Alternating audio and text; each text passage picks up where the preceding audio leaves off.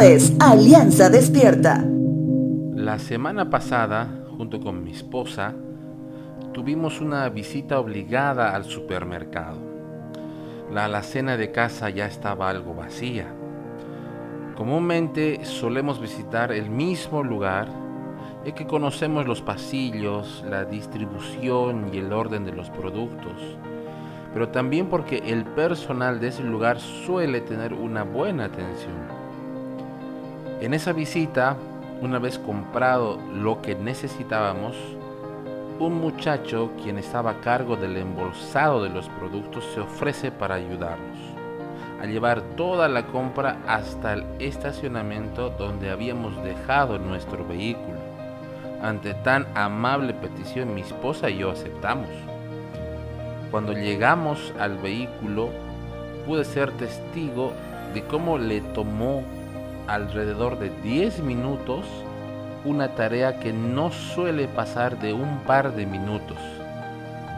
Cada bolsa la sostenía con cuidado, veía cuál era su contenido y analizaba dónde la colocaría según su grado de fragilidad. Tal vez muchos hubieran pensado hasta en ingresar una queja por el servicio lento.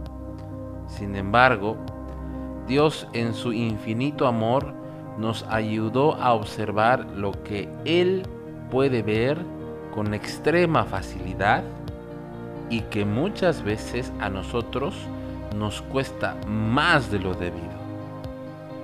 Cuando Jesús se encontraba en Nazaret, cualquiera podría decir que se encontraba en casa, es decir, en total confianza no obstante, fue todo lo contrario.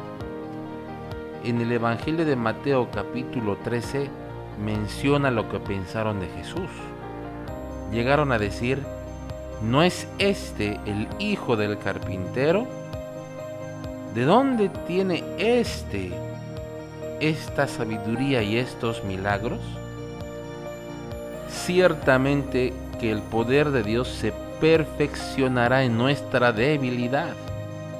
En la debilidad de poder reconocer cómo es que Dios ya está obrando en tu vida y tal vez hoy te cuesta ver. Te animo a que siempre estés muy atento. Muy posiblemente la ayuda de Dios se encuentre delante de tus ojos. Te dejo con esta frase. Señor, cuando tenga dudas, ayúdame a superar mi incredulidad.